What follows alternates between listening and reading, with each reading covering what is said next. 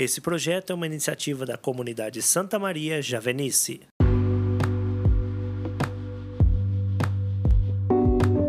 Olá, querido irmão, querida irmã. Hoje é 2 de abril de 2021, Sexta-feira Santa. Eu sou Petri Nogueira e, junto com meu irmão de comunidade Giovanni, vamos refletir o Evangelho do dia.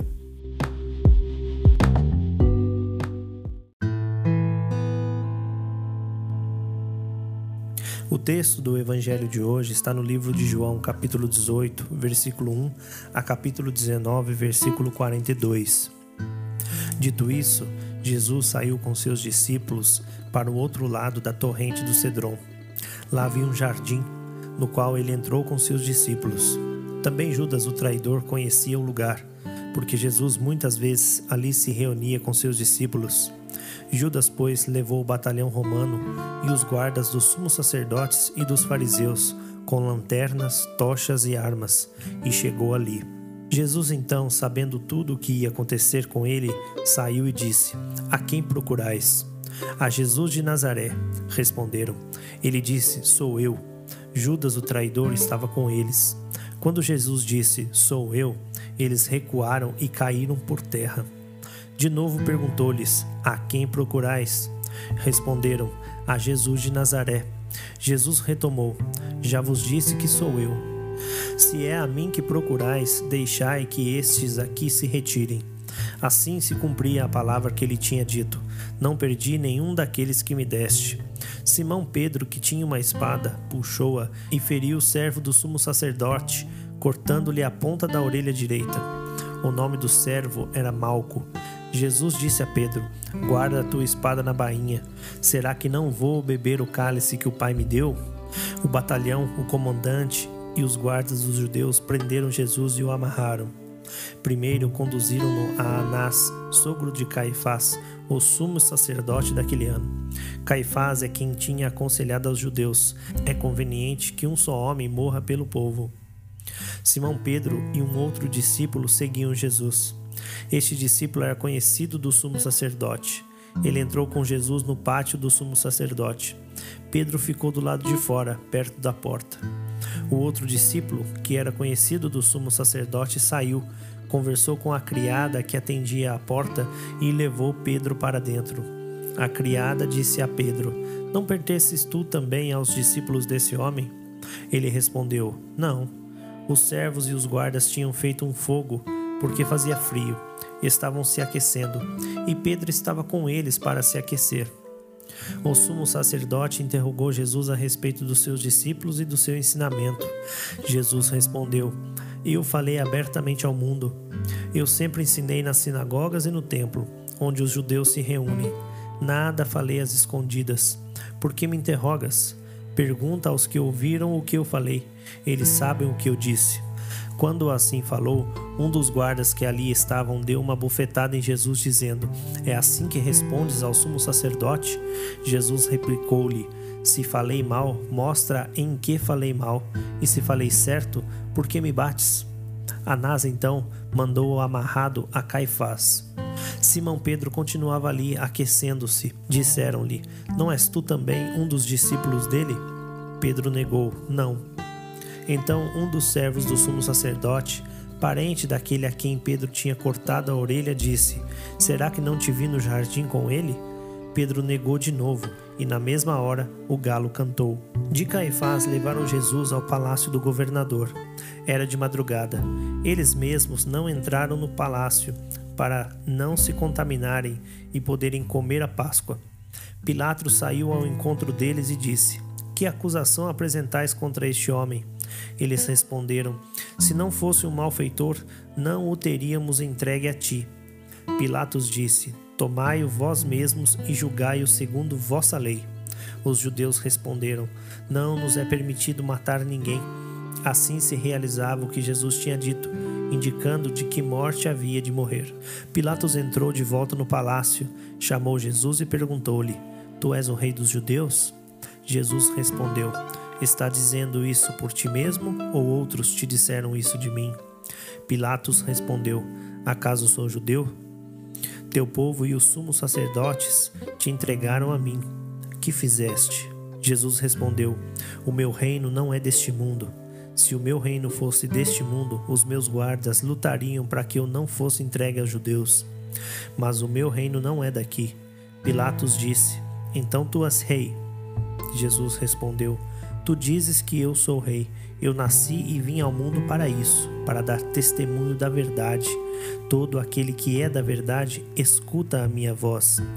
Pilatos lhe disse: Que é a verdade? Dito isso, saiu ao encontro dos judeus e declarou: Eu não encontro nele nenhum motivo de condenação. Mas existe entre vós um costume de que, por ocasião da Páscoa, eu vos solte um preso. Quereis que eu vos solte o rei dos judeus? Eles então se puseram a gritar: Este não, mas Barrabás. Ora, Barrabás era um assaltante. Pilatos então mandou açoitar Jesus. Os soldados trançaram uma coroa de espinhos, a puseram na cabeça de Jesus e o vestiram com um manto de púrpura. Aproximavam-se dele e diziam: Viva o Rei dos Judeus! E batiam nele. Pilatos saiu outra vez e disse aos judeus: Olha, eu o trago aqui fora diante de vós, para que saibais que eu não encontro nele nenhum motivo de condenação. Então Jesus veio para fora, trazendo a coroa de espinhos e o manto de púrpura. Ele disse-lhes: Eis o homem. Quando o viram, os sumos sacerdotes e os seus guardas começaram a gritar: Crucifica-o! Crucifica-o! Pilatos respondeu: Levai-o vós mesmos para o crucificar, porque eu não encontro nele nenhum motivo de condenação. Os judeus responderam-lhe: Nós temos uma lei, e segundo esta lei, ele deve morrer, porque se fez filho de Deus. Quando Pilatos ouviu isso, ficou com mais medo ainda. Entrou no palácio outra vez e perguntou a Jesus: De onde tu és? Jesus ficou calado. Então Pilatos disse-lhe: não me respondes? Não sabe que tenho poder para te soltar e poder para te crucificar? Jesus respondeu: Tu não terias poder algum sobre mim se não te fosse dado do alto. Por isso, quem me entregou a ti tem maior pecado. Por causa disso, Pilatos procurava soltar Jesus, mas os judeus continuavam gritando: Se soltas este homem, não és amigo de César. Todo aquele que se faz rei declara-se contra César. Ouvindo essas palavras, Pilatos trouxe Jesus para fora e sentou-se no tribunal, no lugar conhecido como pavimento, em hebraico Gábata. Era o dia da preparação da Páscoa, por volta do meio-dia. Pilatos disse aos judeus: Eis vosso rei. Eles, porém, gritavam: Fora, fora, crucifica-o. Pilatos disse: Vou crucificar o vosso rei? Os sumos sacerdotes responderam: Não temos rei senão César. Pilatos então lhes entregou Jesus para ser crucificado. Eles tomaram conta de Jesus. Carregando a sua cruz, ele saiu para o lugar chamado Calvário, em hebraico Gólgota. Lá eles o crucificaram com outros dois, um de cada lado, ficando Jesus no meio. Pilatos tinha mandado escrever e afixar na cruz um letreiro. Estava escrito assim: Jesus de Nazaré, o Rei dos Judeus. Muitos judeus leram o letreiro porque o lugar onde Jesus foi crucificado era perto da cidade e estava escrito em hebraico, em latim e em grego. Os sumos sacerdotes disseram então a Pilatos: Não escrevas o rei dos judeus, e sim, ele disse: Eu sou o rei dos judeus. Pilatos respondeu: O que escrevi, escrevi. Depois que crucificaram Jesus, os soldados pegaram suas vestes e as dividiram em quatro partes uma para cada soldado. A túnica era feita sem costura, uma peça só de cima e embaixo. Eles combinaram: não vamos rasgar a túnica, vamos tirar a sorte para ver de quem será. Assim cumpriu-se a escritura. Repartiram entre si as minhas vestes e tiraram a sorte sobre minha túnica. Foi isso que os soldados fizeram. Junto à cruz de Jesus estavam em pé sua mãe e a irmã de sua mãe Maria de Cleofas e Maria Madalena. Jesus, ao ver sua mãe e ao lado dela o discípulo que ele amava, disse à mãe: Mulher, eis o teu filho. Depois disse ao discípulo: Eis tua mãe. A partir daquela hora, o discípulo a acolheu no que era seu. Depois disso, sabendo Jesus que tudo estava consumado e para que se cumprisse a Escritura até o fim, disse: Tenho sede. Havia ali uma jarra cheia de vinagre. Amarraram num ramo de sopo uma esponja embebida de vinagre e a levaram à sua boca. Ele tomou o vinagre e disse: Está consumado. E inclinando a cabeça, entregou o espírito. Era o dia de preparação do sábado, e este seria solene. Para que os corpos não ficassem na cruz no sábado, os judeus pediram a Pilatos que mandasse quebrar as pernas dos crucificados e os tirassem da cruz. Os soldados foram e quebraram as pernas, primeiro a um dos crucificados com ele e depois ao outro. Chegando a Jesus, viram que estava morto, por isso não lhe quebraram as pernas. Mas um soldado golpeou-lhe o lado com uma lança, e imediatamente saiu sangue e água. Aquele que viu dá testemunho, e o seu testemunho é verdadeiro. Ele sabe que fala a verdade, para que vós também acrediteis. Isso aconteceu para que se cumprisse a escritura que diz: Não quebrarão nenhum de seus ossos. E um outro texto da escritura diz: Olharão para aquele que transpassaram. Depois disso, José de Arimateia pediu a Pilatos para retirar o corpo de Jesus. Ele era discípulo de Jesus às escondidas por medo dos judeus. Pilatos o permitiu. José veio e retirou o corpo. Veio também Nicodemos, aquele que anteriormente tinha ido a Jesus de noite.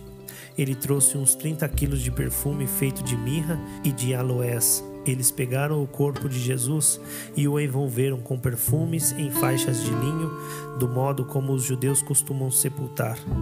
No lugar onde Jesus foi crucificado havia um jardim, e no jardim um túmulo novo onde ninguém tinha sido ainda sepultado.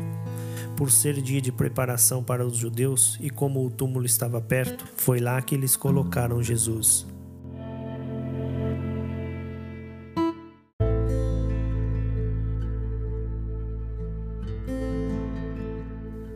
Louvado seja nosso Senhor Jesus Cristo.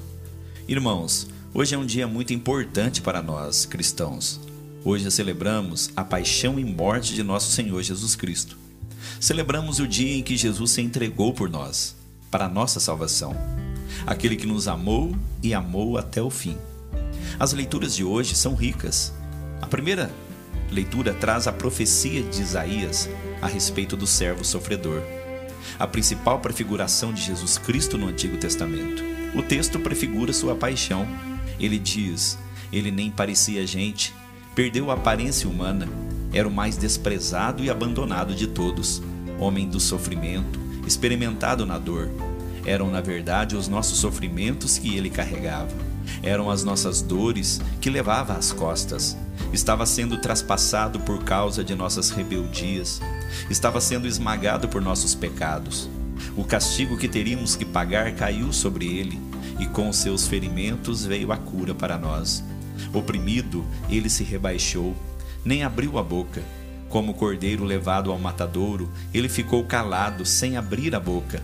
Ferido de morte pela rebeldia do povo, fará que a multidão se torne justa, pois ele mesmo estará carregando o peso dos pecados dela, pois entregou à morte a própria vida.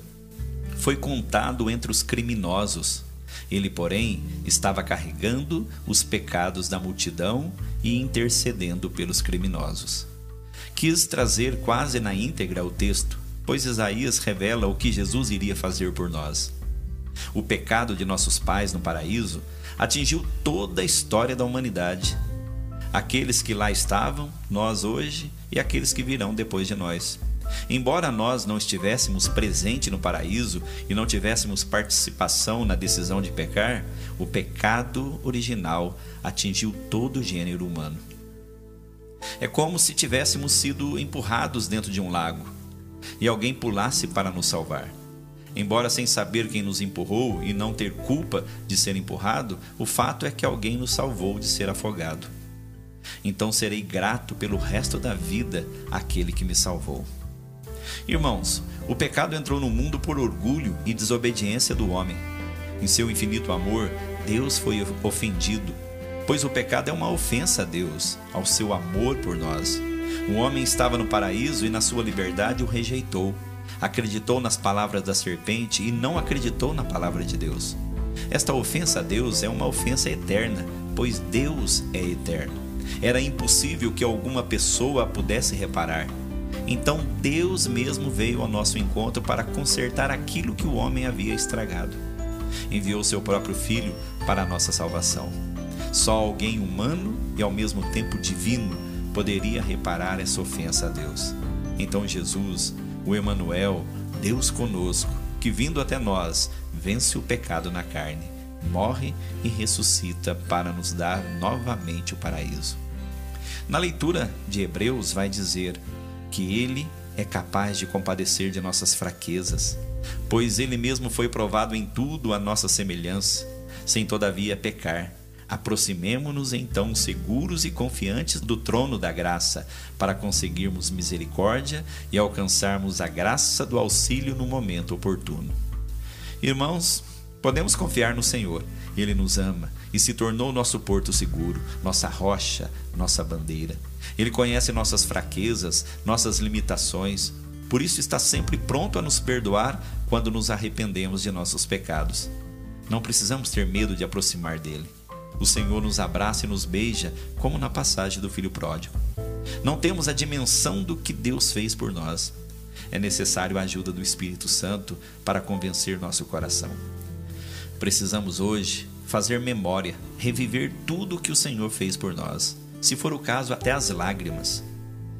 Mas sermos gratos a Deus por toda a vida, porque o Senhor nos salvou quando não havia mais solução para nós. Fomos resgatados por Jesus do lago da morte em que o inimigo havia nos empurrado. Fomos salvos por sua morte e ressurreição. Louvado seja nosso Senhor Jesus Cristo.